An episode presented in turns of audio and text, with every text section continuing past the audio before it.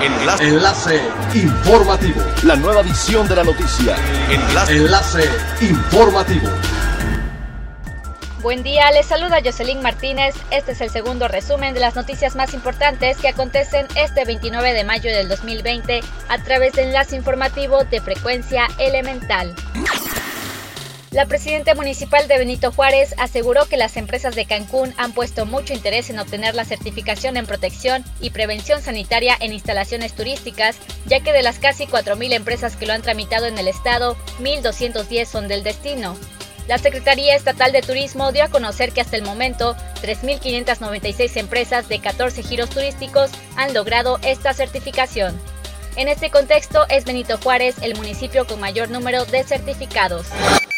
El Cuerpo de Bomberos de Benito Juárez recomendó a 190 hoteles ubicados en Cancún verificar la seguridad estructural de sus instalaciones antes de comenzar a operar nuevamente tras los casi dos meses de inactividad ocasionados por la pandemia.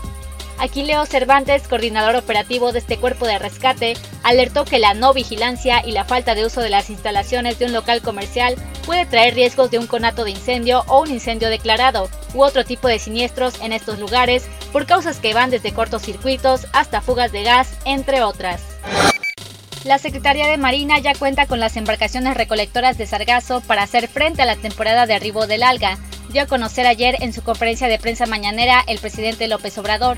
Mientras tanto, el gobernador de Quintana Roo destacó que para mantener los arenales del estado limpios, aún en los días de la contingencia sanitaria, la entidad dispone ya de barreras contenedoras de sargazo y cuenta con seis embarcaciones sargaceras, listas para operar en caso del recale masivo de macroalgas.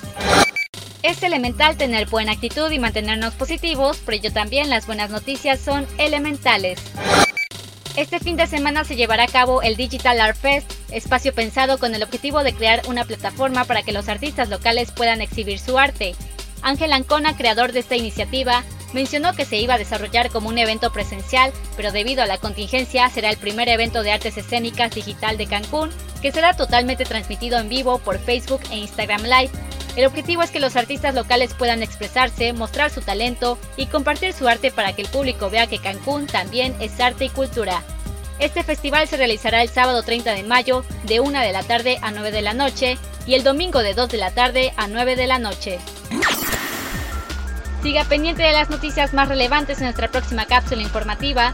No olvide seguir nuestras redes sociales en Facebook, Instagram y YouTube. Estamos como Frecuencia Elemental, en Twitter, arroba frecuencia-e y nuestra página web www.frecuenciaelemental.com. Se despide Jocelyn Martínez y no olvide que es elemental estar bien informado. Enlace. Enlace informativo. La nueva edición de la noticia. Enlace. Enlace informativo.